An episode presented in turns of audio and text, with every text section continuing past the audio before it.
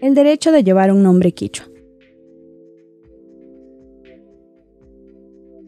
En Ecuador, tomar palabras quichuas para bautizar marcas y emprendimientos se ha vuelto una tendencia cada vez más popular. Pero hubo un tiempo en que ni siquiera los quichuas podíamos elegir nombres propios en nuestras lenguas originarias. En años recientes, he notado con interés una tendencia que ha ido expandiéndose por algunos rincones del Ecuador. Usar palabras quichuas para bautizar marcas, ya sea de ropa, de productos de limpieza o del hogar, productos alimenticios, bebidas e incluso programas sociales o servicios. Me llama la atención, porque solo hasta hace unos años atrás, las actitudes frente al quichua eran bastante hostiles, y en algunos contextos todavía lo son. Hace algunos meses, una amiga muy cercana me pidió que la ayudara a encontrar una palabra quichua para bautizar el emprendimiento de cerámicas de su hermana. Creo relevante mencionar que ella es mestiza y yo indígena.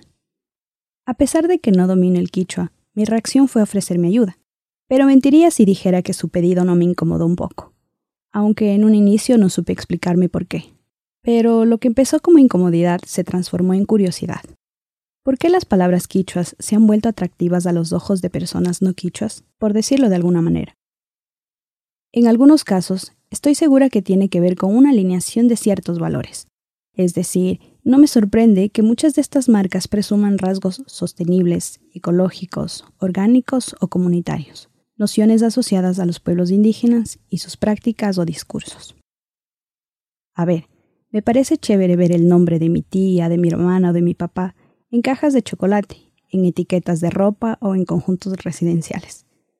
Sin embargo, también creo que es una moda con intenciones inocentes, pero simplistas, y en lo simple se pierden contextos lo que nos lleva a dar por sentadas muchas cosas del presente. Qué fácil es tomar hoy una palabra quichua y convertirla en marca o nombre propio. Pero lo que muchas personas desconocen es que no siempre fue así. ¿Qué tuvo que pasar para que en 1997, cuando nací, a mí pudieran darme un nombre quichua? Aprovechando esta tendencia sospechosamente marketinera, quiero visitar el pasado y recordar un derecho que durante siglos no pudo ser ejercido por los pueblos originarios, elegir nombres propios y el de sus descendencias en lenguas nativas. En Ecuador, hasta bien entrados los años 80, los nombres propios en quichua no eran admitidos en el registro civil. No existía una ley que lo prohibiera. Solo era una actitud racista alentada por un Estado abusivo con los pueblos originarios. Los burócratas de la época desalentaban a las personas indígenas nombrar a sus hijos con palabras en su lengua raíz, por considerarla, entre comillas, incivilizada. La generación de mis abuelos y padres recibieron nombres en español. Los abuelos en general, aquellos que se encontraban en los textos religiosos del catolicismo. Durante los años 80, los procesos políticos organizativos de los pueblos y nacionalidades indígenas se fortalecieron. Inspirados por los vientos de lucha, algunos jóvenes quichuas de la época adoptaron nombres en lenguas nativas, como símbolo de resistencia, aunque en los documentos legales figuraba otro.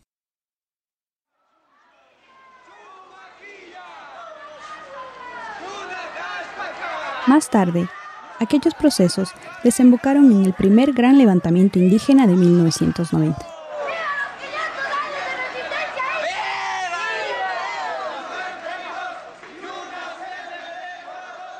Este evento trascendental fue un sacudón para la política ecuatoriana.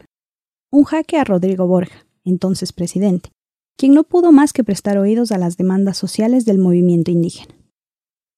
El levantamiento indígena de 1990 significó un punto de inflexión. Fue una protesta social de dimensiones que no se habían visto hasta la fecha en toda América Latina a favor de los pueblos y nacionalidades indígenas.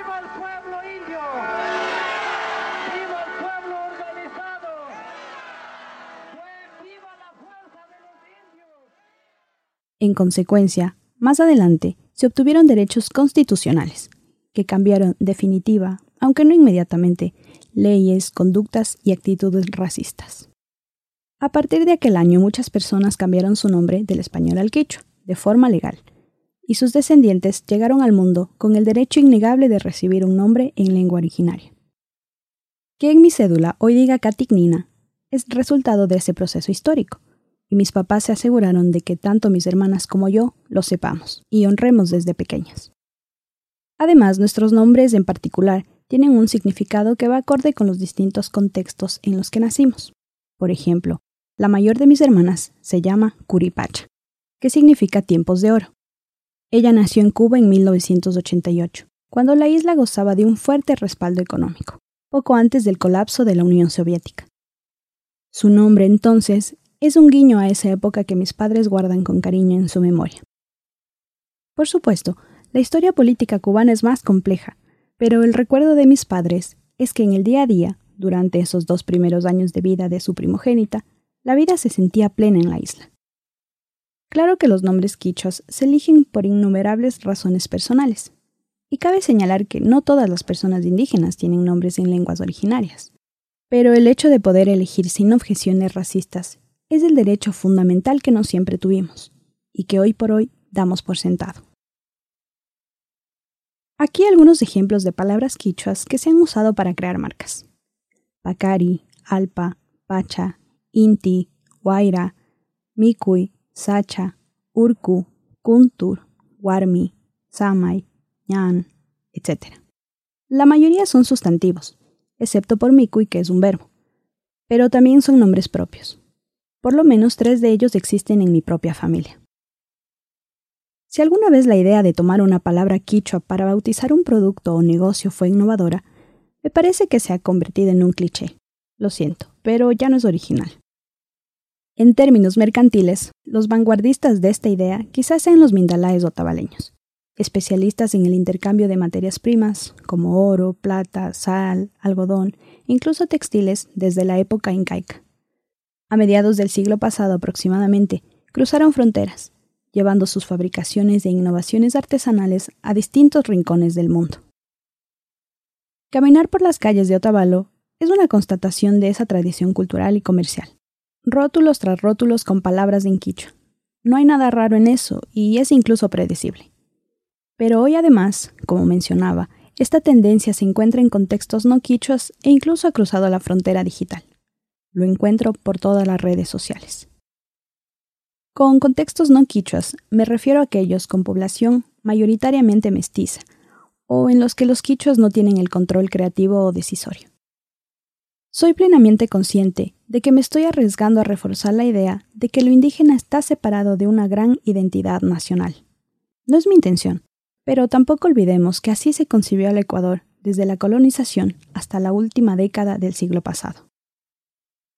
Lo que quiero decir es que, mientras creo que es positivo incorporar palabras quichos en la cotidianidad, en todo tipo de contextos, más allá del arrarray, achachay y atatay, también me importa que se conozca que hablar y nombrar en lenguas originarias fue un acto político y sigue siendo un acto de resistencia frente a la discriminación racial. Quichuas y no quichuas, tengamos eso presente.